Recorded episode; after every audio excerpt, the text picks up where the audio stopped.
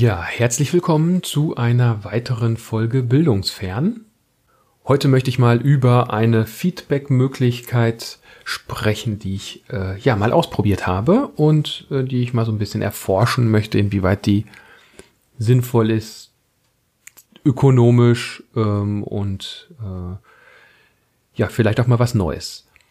Ja, also ich habe das ganze Fernfeedback äh, genannt, weil wir jetzt ja nicht mehr im direkten Gespräch Feedback geben, sondern häufig eben, ja, zum Beispiel in Textform.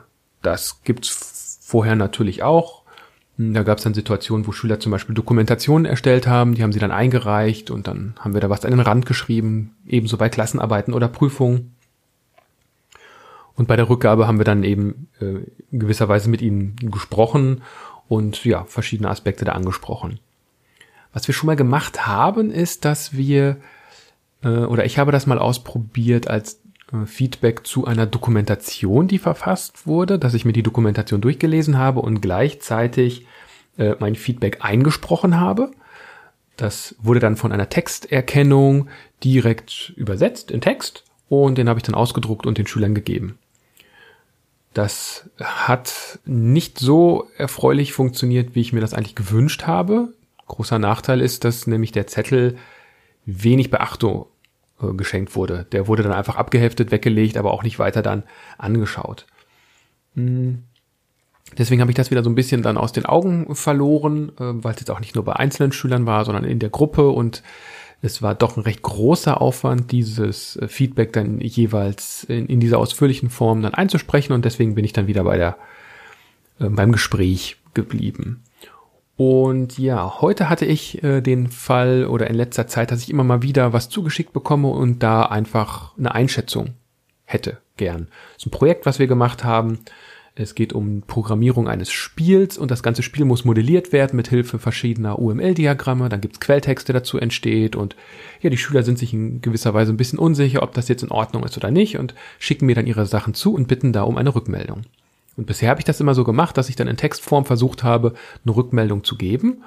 Äh, habe dann aber auch gemerkt, dass dieses Eintippen in der Mail immer in gewisser Weise anstrengend ist, ähm, weil ich nicht genau wusste, in inwieweit ich jetzt da in die Tiefe gehen möchte und wie viel dann auch am Ende, am anderen Ende dann ankommt, also inwieweit das dann verständlich ist. Deswegen bin ich heute mal einen anderen Weg gegangen und habe mal was ausprobiert. Und zwar hat mir wieder ein Schüler was zugeschickt und ich habe gesagt, also ich hatte schon die Mail geöffnet und habe gedacht, nee, bevor ich da jetzt also irgendwie lange was eintipper, äh, spreche ich das einfach mal ein. Und habe dann ein Video aufgenommen und mir die Diagramme und den Quelltext dann live sozusagen angeschaut und dann die Aspekte angesprochen, äh, die mir da gefallen haben oder nicht gefallen haben. Sollte natürlich auch so sein, dass das äh, kein Riesenaufwand ist, denn ich kann jetzt nicht für jeden äh, Schüler bei so einer Veranstaltung ein, ein langes Video machen, sondern es sollte eine gewisse Zeitökonomie auch eine Rolle spielen. Also habe ich das in einem Take gemacht, äh, erst das eine Diagramm, dann habe ich eine kurze Pause gemacht, habe mir das zweite Diagramm angeschaut und dann den zweiten Take gemacht. Und insgesamt hat das Video dann ungefähr eine Länge von zehn Minuten und ich habe auch jetzt nicht viel länger für die Vor- und Nachproduktion benötigt. Äh, dadurch, dass ich da eben, am, ich habe jetzt keinen Vorspann oder irgendwelche Effekte drüber gesetzt, sondern es war dann einfach so, wie es war. Ja, also dieses ähm, Diagramm habe ich dann ähm, dort als Video begutachtet, meine Meinung dazu gesagt und habe das Ganze dann äh, hochgeladen auf äh, eine Plattform unter äh, Office 365. Da gibt es etwas, das nennt sich äh, Stream. Lustigerweise Stream, weil man kann da Videos hochladen, aber eben nicht streamen, also nicht live streamen.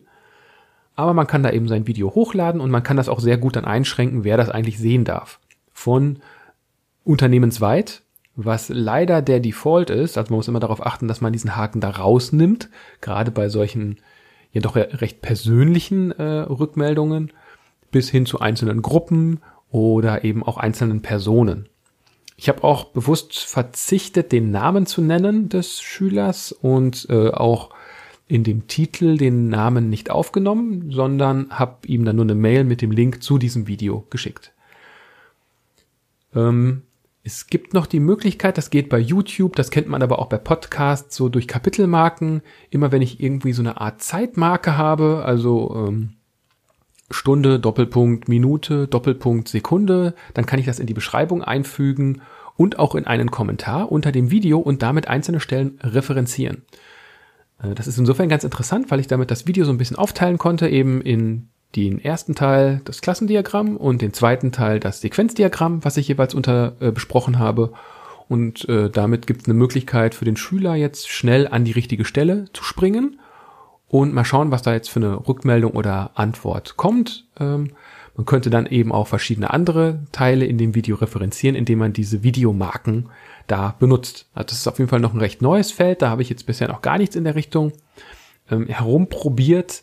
Und äh, ja, insofern werde ich das mal testen, inwieweit das sinnvoll ist oder nicht. Vielleicht ist mir noch so eingefallen, ist es sogar auch ehrlicher als eine Textantwort, weil ich jetzt zumindest in diesem One-Take ähm, nichts geschnitten habe. Bei einem Text würde ich da vielleicht nochmal was umformulieren, was verkürzen. Also es kostet eben auch eine gewisse Zeit, das dann so zu reduzieren. Und bei dem äh, jetzt bei der ähm, bei der Rückmeldung habe ich es aber alles in einer Aufnahme aufgenommen und äh, es gibt keine weiteren Schnitte. Das bedeutet, da sind dann auch so Sätze drin wie, ja, hier fehlt doch eigentlich eine Methode. Ah, die ist wohl da. Ich glaube zumindest, dass sie es ist, denn sie heißt ja ein bisschen anders.